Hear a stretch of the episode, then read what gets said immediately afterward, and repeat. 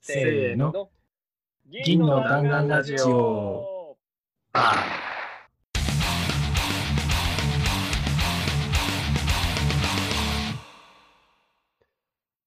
い、始まりました。銀の弾丸ラジオです。銀の弾丸ラジオは、チームのチームによるチームのためのラジオです。私たちはシルバーバレットクラブというチームで、普段から一緒に仕事をしています。もっとチーム開発を上手くなりたいという思いで、チーム開発やアジャイル開発に関するいろんな話をしていくラジオです。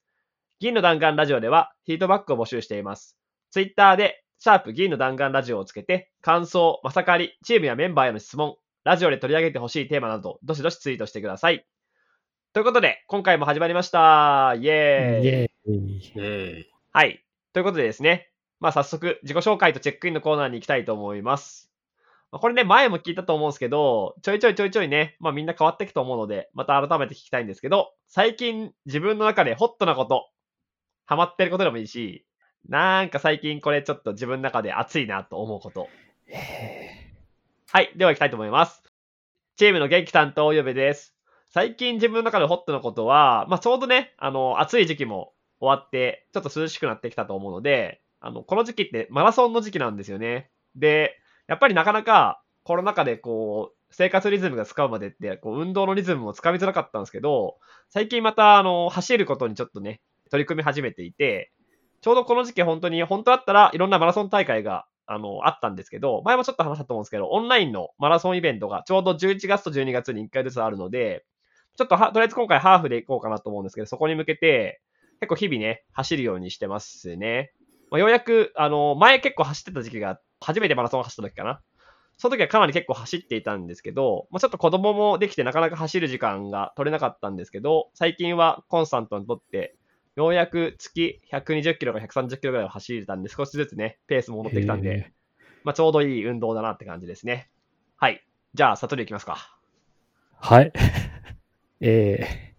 ー、滑り担当の佐藤です。ハマってることか。なんだろうなって思って最近よく調べているものが Amazon で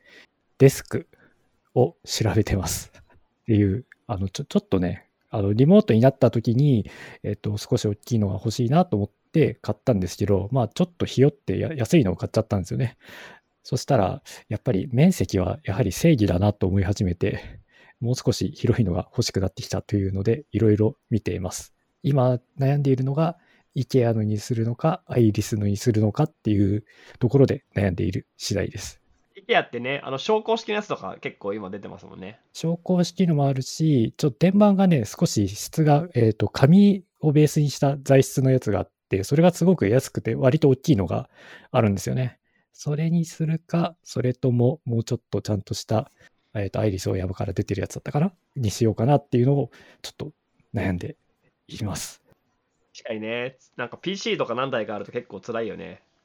とか、あとは本をなんかこう、手も な割と近くに置いときたくなるので、積んでしまっていると、今度は崩れやすくなってしまうので、もうちょっと広い方がいいなって、単純に欲が出てしまいました。はい。ありがとうございます。じゃあ、皆さん。はい。チームの BGM 担当宮崎です。あの、全く示し合わせてないんですけど、思いついたのが同じことだったという。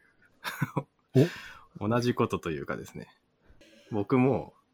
この在宅ずっとやって、一応仕事できる環境にはなってたんですけど、ちょっとやっぱいよいよ狭いなって思って、机欲しいなって思ったんですけど、まあ、ちょっと違うのが机を欲しいなって机を探す前にそもそも机置くスペースねえなって思って部屋の片付けを始めました。ここからね。ガチで整理をし始め、し始めて物が多くて挫折しそうになってるところです。なるほど。確かにね、机とか椅子とか大事ですからね。もうずっとそこにいるからね。うん。ということで、まあそんなね、ホットなこともやりながら、えーこれからの寒い時期を乗り越えていこうってことでね、早速、えー今回のテーマの方に行きたいと思います。今日のテーマは、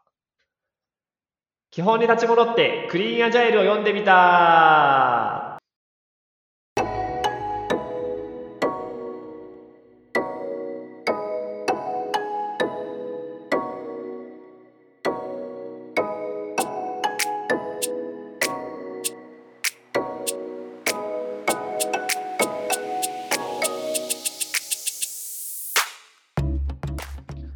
ということでですね、今回、前回、前々回かな？前々回に、えー、クリーンアジャイルについての動画を見て、まだ本を読んでない状態での感想戦っていうよくわからない、えー、ポッドキャスト撮ったんですけど、今回ちゃんとね、それぞれ、えー、クリーンアジャイル読んで、まあ、それ読んでみてどうだったかってところのその感想戦を実際にやっていきたいと思っています。で、改めて概要欄の方にも貼っておくんですけど、クリーンアジャイル基本に立ち戻れっていう本が、まあ、10月に、えー、アスキードワンゴさんの方から発売されてます。まあ、現著者の方はですね、アンクルボブって言って、まあ、アジャイルマニフェストのサインした一人のアンクルボブが書いていてですね、まあ、そんなにページ数も多くなくって、あのクリーンシリーズにしては結構サクッと読めて、まあ、人によって読むペース違うと思うんですけど、自分だったら3時間ぐらい読めたりしたので、まあ、結構サクッとこう読み物として読めるなって感じでしたね。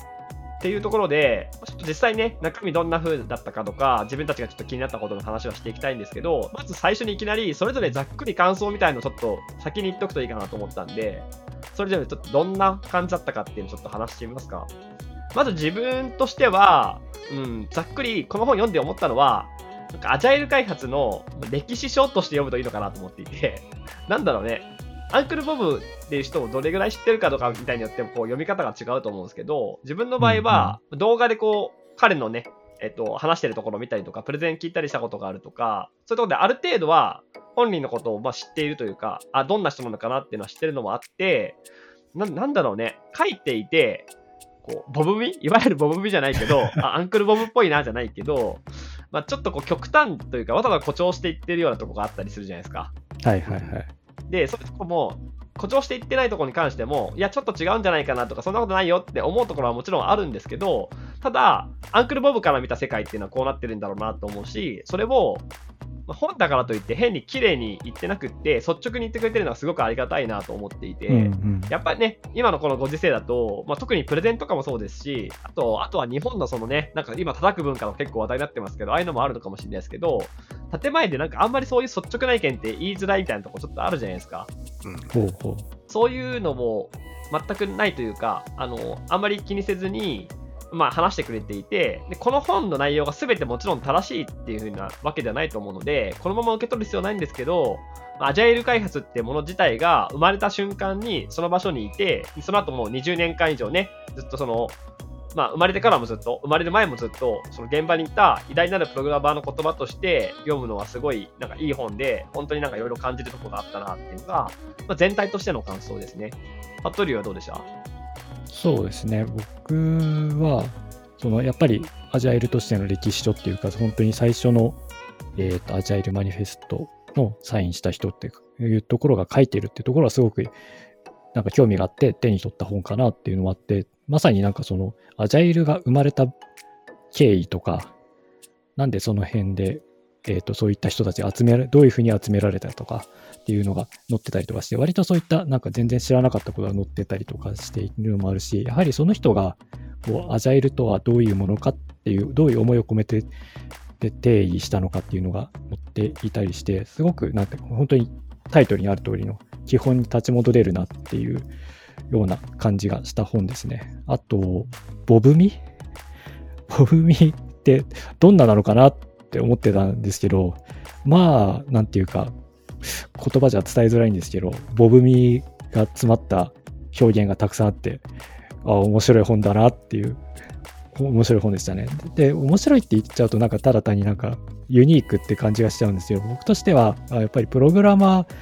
なんが書いた本なのかなっていう感じのする、それでいて、プログラマーのエンジニアリングスキルっていうものがとても大切なんだぞっていうところを端々に書いてくれているのが、なんていうか、こう、エンジニアとして働いている人にとって、アジャイルとかに関わっている人にとっては、すごく勇気づけられる本なんじゃないかなっていうふうにも読めましたね。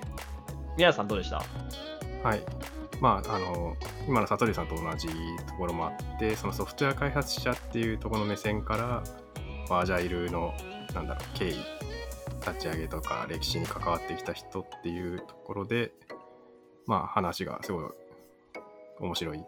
かなっていうところとでそれで読んでみてっていうところで自分が一応アジャイル開発みたいなのに一応関わってきてあのなんでアジャイルって良かったんだいいって思ってるんだっけみたいなのをちょっと読んでる間振り返るきっかけになるかなと思って面白かった、うんうんうん、ありがとうございます。そうそう。なんで、まあ今言ったみたいにみんなそれぞれ読み物として普通に興味深く読んでいるって感じなので、まあなんか、あの最近アジャイル始めた人とかこれから始める人もそうだし、ずっとやってきた人もそうだし、なんかいろんな読み方ができる本なのかなっていうのが、まあ、まず最初のあれですかね、3人の共通した感想というか、思いなのかなと思っていて、まあ早速、そのクリーンアジャイル読んでみて気になったポイントとかを、まあなんか好き勝手に喋っていきたいなと思うんですけど、まあ、ちょいちょいね、それぞれの言葉からも出てたみたいに、やっぱりすごくその歴史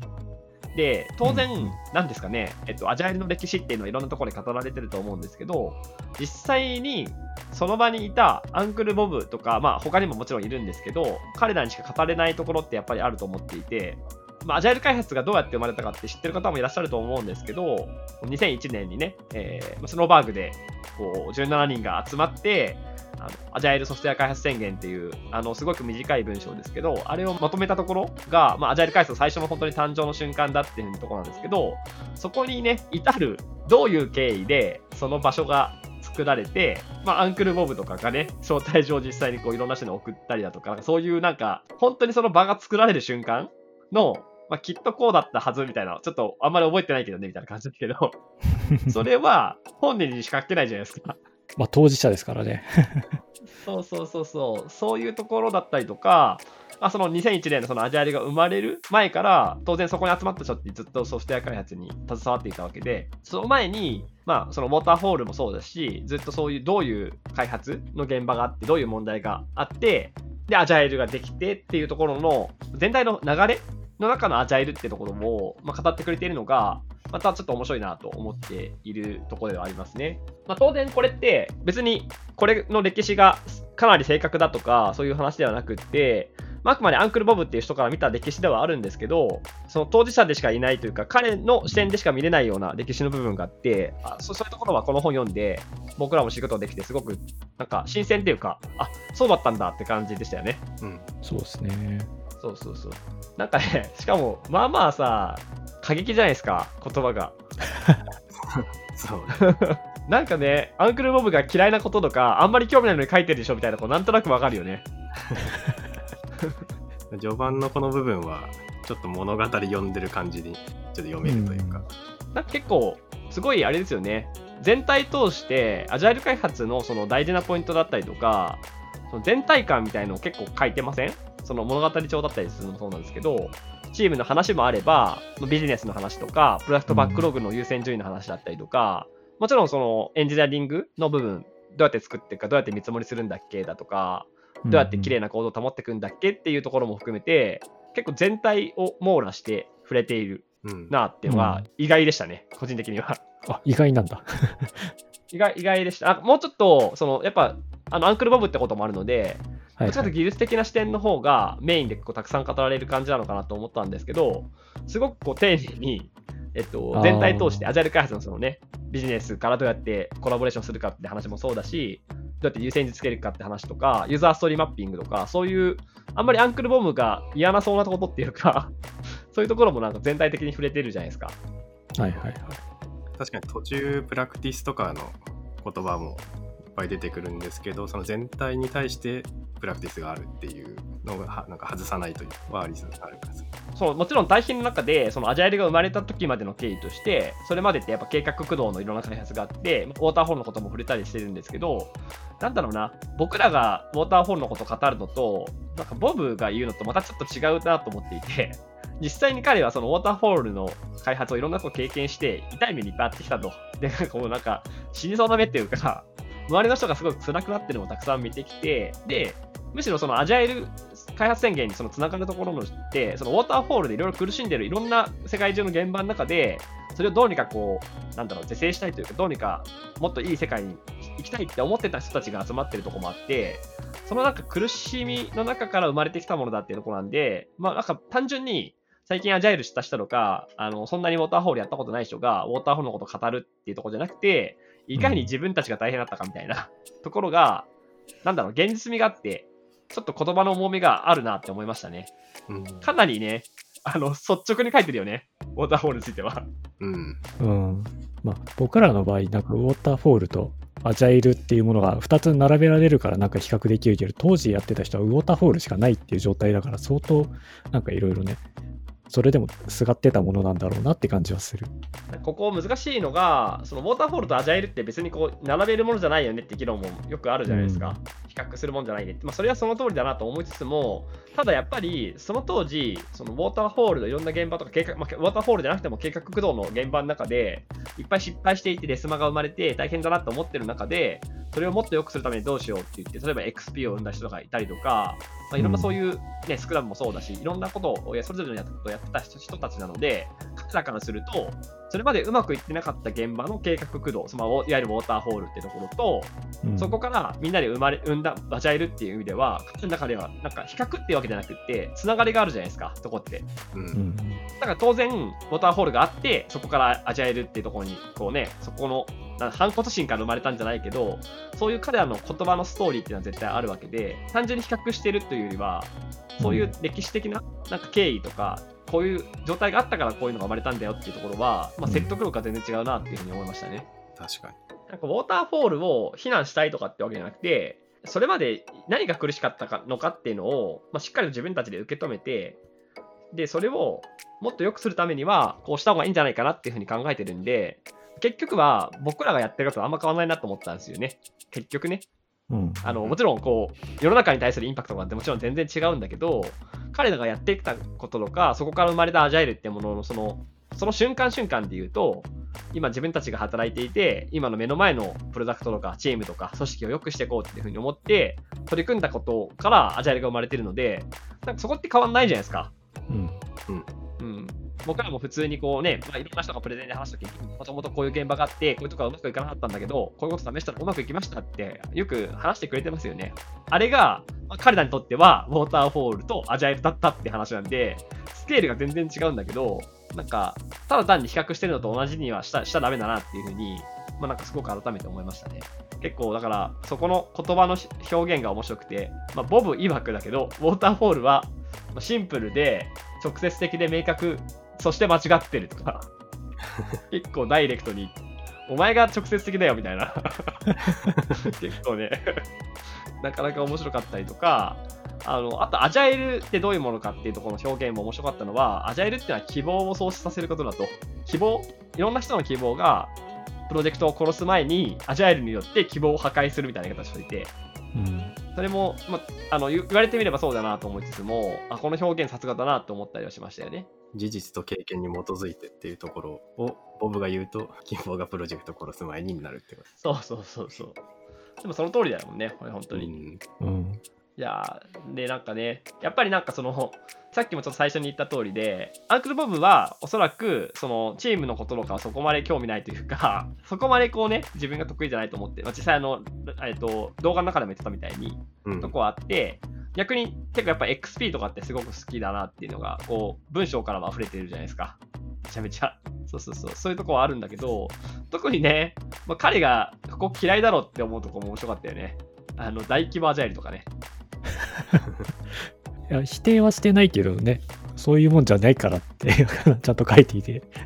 あ、そうなんだね。そうですよねって。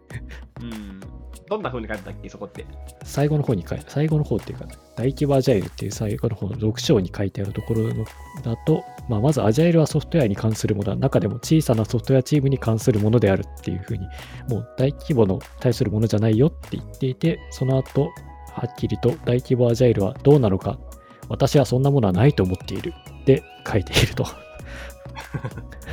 いいな、このバッサリ感。まあでもな、なんかその通りだと、なんかその通りというか、彼から言わせそうだなと思ったのが、あの、こうも書いてたよね、なんかその、大規模だとどうだとか、そのソフトウェア以外にもアジャイルが適用できるかって聞かれるけど、正直答え、あの、率直に言うとわからないって言ってるのと同じで、アジャイルがなぜできたかっていうところは、そのさっきも書いてある本に書いてある通りで、その小さなチームでソフトウェア開発を作るってことをテーマにみんなが集まって話したものなので、当然その時ね、その大規模アジャイルのこととか、ソフトウェア以外でどうなるかってことを考えて作ってるわけじゃないので、別にその大規模とかソフトウェア開発以外にアジャイル開発を当てはめるみたいな話とかを、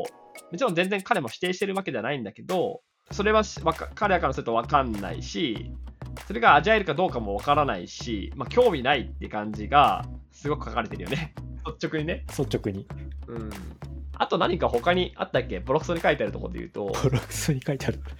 ボロクソに書いてあるところなんだろうな。ボロクソ？うんと率直に言ってることで言うと、アジャイルコーチとかあったねそ。うですね。ボロクソに言ってるかわかんないですけど、アジャイルコーチ、まあ、アジャイルコーチそのものというよりは、最近のそういう、ね、アジャイルコーチとして、アジャイルを啓蒙するっていうところで起きてるいろんなギャップについては、うんいくつか書かれてた感じがします。うん。まあ、アンクルボブ曰く、アジャイルコーチが必要かって言ったら、短く言うと必要ないと。で、もうちょっと長く言うと、時には必要になることもあるって言ってるんで、まあ、その、それはその通りだなって感じはするんだけど、まあ、なんか、なんだろうね、全体通して、このアジャイルコーチだけじゃないんだけど、まあ、彼が危惧しているというか、なんかちょっと今、なんだかなって思ってるところが、まあ、きっとそうなんじゃないかっていう、あくまでこれ予想なんだけど、最初は、そのアジャイル開発生まれた時さっき言ったみたいに、ソフトウェア開発の現場で、まあコードを書いてる人とか、実際本当にその現場にいる人たちが、どうやってもっと良くしようかって、あの、そういう人に取り組んでることが集まってつ作り出したものがアジャイルだと。で、すごく印象的だったのが、そのケント・ベックね、XP とか JNIT とか作ったケント・ベックが、まあ、その時にボブとかと話したとことこで言うと、そのアジャイルがそもそも生まれた時の彼らのモチベーションとしては、なんかやっぱどうしてもその、それまでの計画駆動の時ってフェーズで分かれたりとか、こう分担をして仕事をするので、ビジネスと開発っていう分担、これもう今の世界でもたくさん言われてるじゃないですか。うん。ビジネスと開発の分断をもう一回修復したいと、その関係性を修復したいっていうのが、えっと、モチベーションとして、そのアジャイルとか XP とかもそうだけど、そういうところに繋がってるっていうふうにま話してたっていうところもあって、でもなんかその後、また今、なんですかね、そこが分かれてしまってるというか、アジャイルがすごくもね、発展したとこもあるけど、逆にまた、そういうモチベーションでできたアジャイルが、アジャイルによってまた分断になってしまっているというか、っていうところをなんか危惧してんじゃないかなところもあって、このアジャイルコーチの話もそこは結構あるなと思ってるのが、そのビジネス経験もないし、あの技術の経験もないアジャイルコーチみたいな言葉も出てたりとか、うんなんかそういう何をしたいんだっけ、俺らはっていうのが、彼の中でもよく分かんなくなっていて、アジャイルコーチってなんやねんっていう、なんかそういうもどかしさみたいなのが文章に出てるのかなってのはありましたよね。うん。なんかやるだけやんみたいな。いや、チームでやるだけやんみたいな。そういう感じかな、から、まあそういうところに来てるのかなっていうのは思いましたよね。そうですね。確かになんか本の中でもちゃんと言ってますもんね、ボブが。単純なルールとプラクティクスプラクティスに従うだけじゃないか。全然難しくないって書いてる。うん。なんかそういうところがボブ味なのかもしれないね。うん。うん。うん。あと、あれだよね、別に認定資格のことも、まあ、ボロクソというか、率直に言っていて、あの認定資格をそのものを資格否定してるわけじゃないんだけど、まあ、トレーニング自体にやっぱ価値があると、いろんな人が教えてくれるしね。うんで、も、なんかそのチームの中の特定の誰かをトレーニング出して認定資格を取らせるっていうのじゃなくって、まあやっぱチームで、やるならチームでトレーニングすべきだよねみたいな、うん。うん。うん、ってこと言っていて、あそれそれもその通りだなと思うんだよね。ううんんまあ、チームとしての活動だからね。そうそうそうそう。まあだから極端に聞こえるかもしれないけど、まあ、やっぱその現場でずっとやってきたことを、まあ、そのままね、あの現場でもっと良くするためには、もっといいことを書くためにはって取り組んできた人だからこそ、うんまあ、自分たちでやるだけじゃないかと、なんかあんま大げさにして、ややこしくすんなよっていうところが、もしかしたらちょっとこう出てるのかなっていうのは、これ結構いろんなとこから感じますよね、文章の。うんうんうん。他なんか気になったことあります？そうだなえばこの本読んで初めて自分が気づいたことが一つあってそれがクラフトマンシップこれがアジャイルと関係しているものなんだっていうことを初めてこの本を読んで知りました。ああ、なんかクラフトマンシップ宣言だっけ？あの辺とかですよね。その辺とかまあそういうのがあるなぐらいしか知らなかったんですけどそれがまさかこういうふうにアジャイルと関連してたしあとは、まあ、アンクルボブがそこにかかってたんだっていうのは全然知らなかった確かにね。うん。結構クラフトマンシップについては書かれてますもんね。うん。ショーの最後、最後のショーにもなっていていや。ここが一番美味しいとこなんだろうなってきっとうん。よく我慢したよね。なんか前半の方にさ、そういうさ、アジャイルとはとかさ、チームの話とかしといてさ、まだかな、まだかなと思わしといて、後半の方で、そのテクニカルプラクティスとか、うんクラフトマンシップの話が出てて、書きたかったな、これやろうみたいな感じが、すごくね、面白いね。いや、そうですね。確かに結構、そのクラフトマンシップのところはやっぱり、あの、ボブ自身が取り組んでいるところでもあるので、まあすごくいろんな、あの熱い言葉が書かれていて、前回の動画でも言ってたみたいに、プログラマーが世界を支配するっていう話だとか、はいはい。あのやっぱクラフトマンシップというか、プロフェッショナルのプログラマーとか、まあ、エンジニアでもいいんですけど、その開発者としての誇りを持っていれば、例例えば今あなたは何してる人ですかって言われた時に、どこどこの会社ですとか、ソフトウェアの開発をする仕事をしてますって言い方じゃなくて、私自身はソフトウェア開発者ですっていうふうにこう自信持って言えるかみたいなとことかを言ったりとか、すごいそういう誇りとかプロフェッショナルみたいなところに対して、すごく思い入れというか、そういうものを感じますよね。うん。ただ仕事だからやるんじゃないぞっていうような、ね、覚悟を感じる書き方だなって思った。うん、自分結構好きだなと思ったのが、プログラマーが期待されていること、その仕事に対して期待されていることっていうのは、コードを書くって能力じゃなくて、ノーと言える能力だっていうのがセリフがあって、そこ結構しびれるよね。そう、でも本当これ大事だなって思う。ね、うん、作っちゃいけないものとかある気がする。コードを書けないと言えないしね、ノーってね。うん。確かに。で、コードただ書けるだけじゃなくって、コードを書い書く前からこれどうなるんだっけって話だったりとか、コード以外のことにも興味があるプロフェッショナルなプログラマーだからこそ、書く前にそもそも書かないって選択肢を持っているというか、それ自体がプロフェッショナルだったりとか、クラフトマンシップを持ったプログラマーだよっていうのが、まあ、この言葉にすごい溢れてるなと思って、うん、かっけえなって感じですよね、ここは。まあ、ちょいちょいね、その結構クラフトマンシップに関わるところとか、そのクオリティ、品質の話とかも出てて、これまさにね、あの、前回かな、アジャイル開発と品質とかでも喋ったところだったりとか、そういうところもね、クオリティ下げ下げるとかなんやねんみたいな話とか まさに出てましたよね。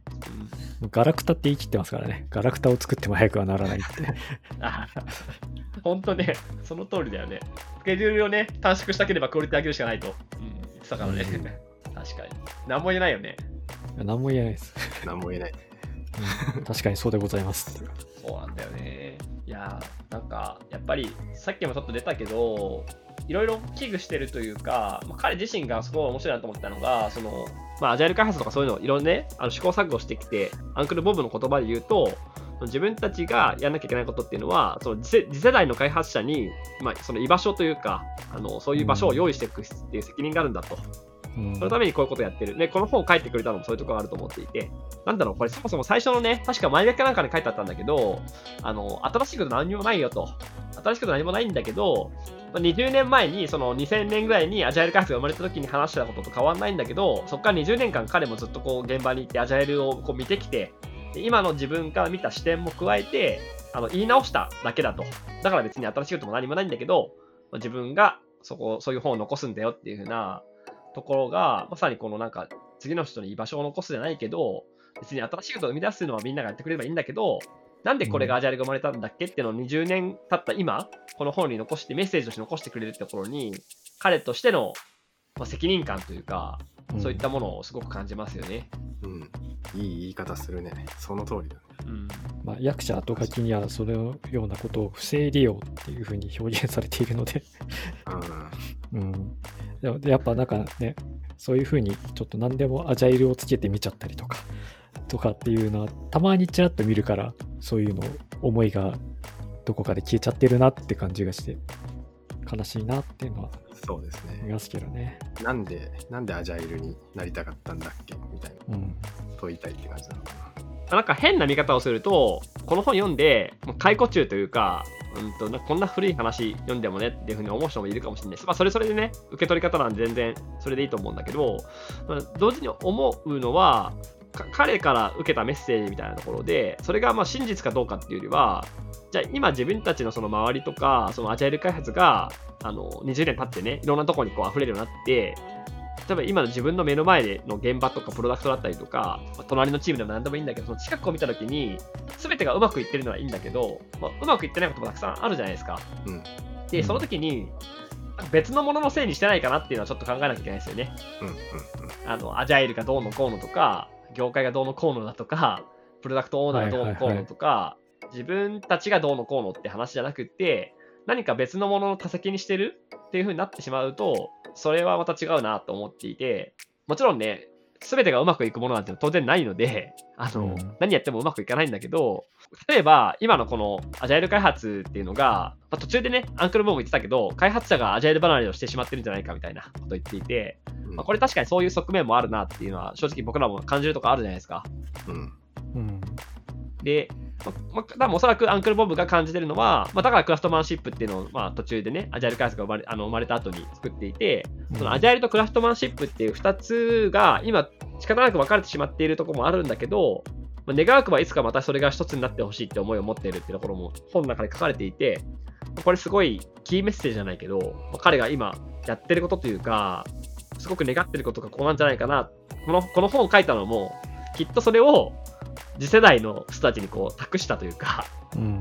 そういったとこもあるんじゃないかなと思ったんだけど、ただなんか、やっぱり、まあ、同じようなことをね、周りでも言うことあるじゃないですか。そのアジャイル開発って、やっぱどうしても最近マネジメントとか、大規模とか、そういう話ばっかり言っちゃってるから、そのエンジニアリングのプラクティスが大事なんだみたいな話だとか、そういうのはまあ、よく聞くんだけど、だからといってこれで、大事なことはエンジニアリングだとか言って、そこで、なんかわーわーわーわー騒いでしまうのはまた違うと思っていて、アンクルボムは、なんだかんだ言いながらも、こう、この本で見てた通りで、全部に触れてるし、全部大事なんだよってことをすごく言ってるじゃないですか。彼自体自体は、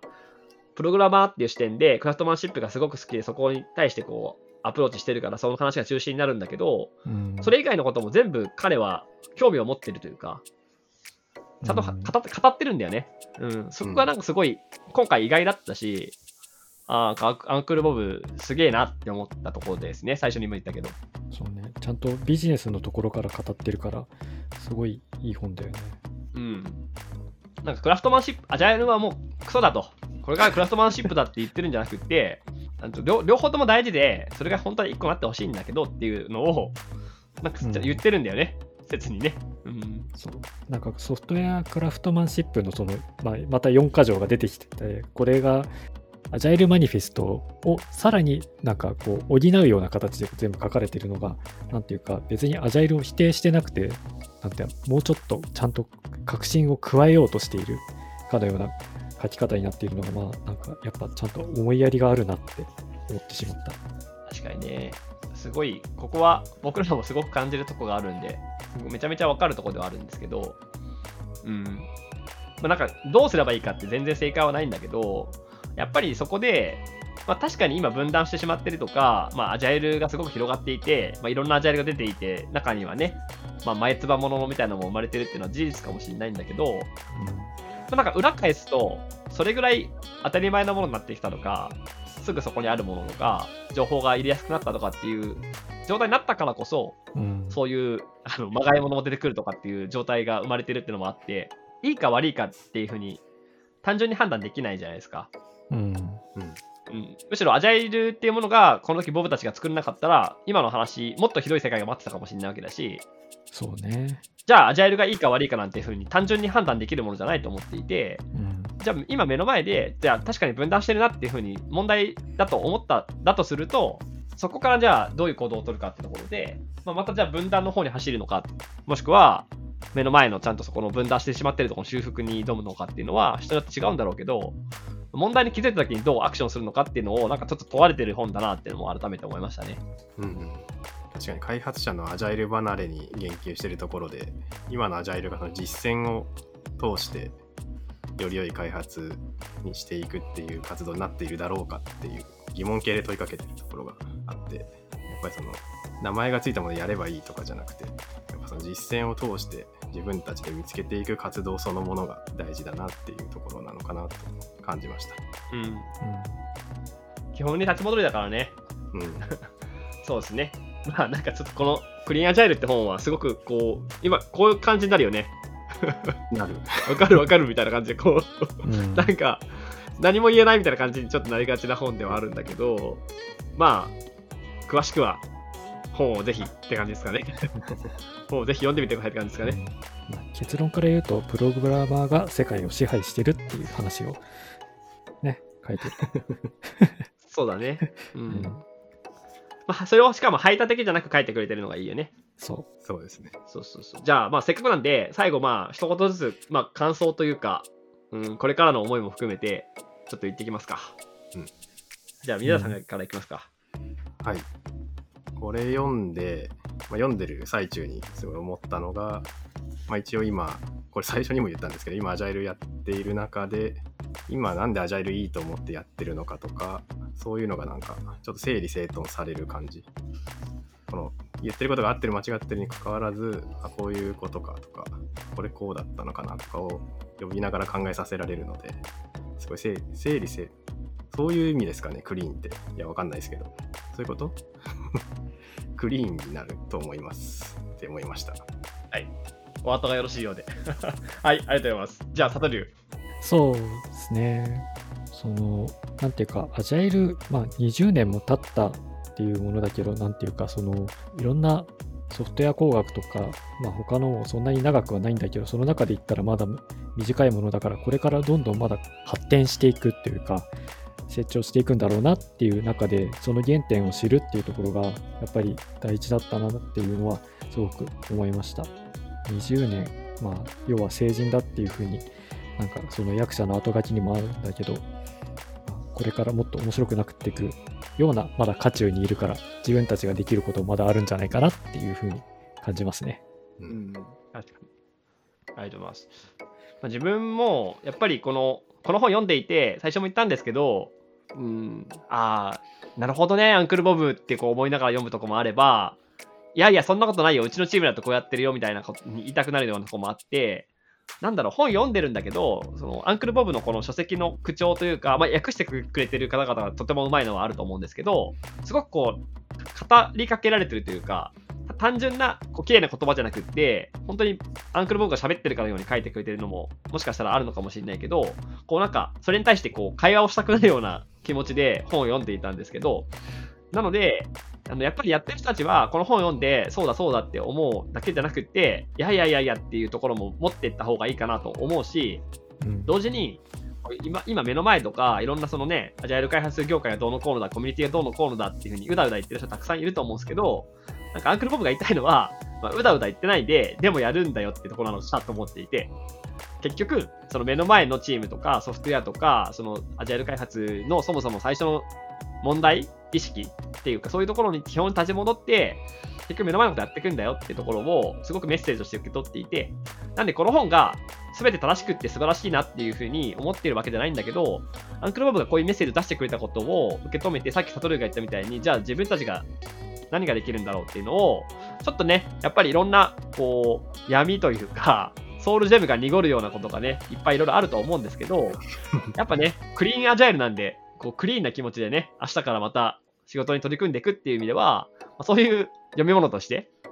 あの、この本読むといいのかなと思うところなので、まあ、ぜひ興味が持った人はね、あの、この本読んでもらえるといいかなと思いますし、いろんな人といろんな人と話してみたいよね、この本ってね。うん。なんか感じ方いろいろありそうだから、ね、読書会みたいなことやったら面白そうな内容ではありますね。そうですね。なので、まあ、なんかぜひ読んだ人とかとどうだったかって話はしたいし、まあ、読んだ内容からつなげて、まあ、こういうふうにね、ラジオと、あの、ポッドキャスト撮ったみたいに、こういう話ができるとすごく楽しいなと思うので、これからのね、えー世界を、まあ、次世代をね、生きていくのは僕らだと思うので、うんぜひ、えーまあ、いろんな子で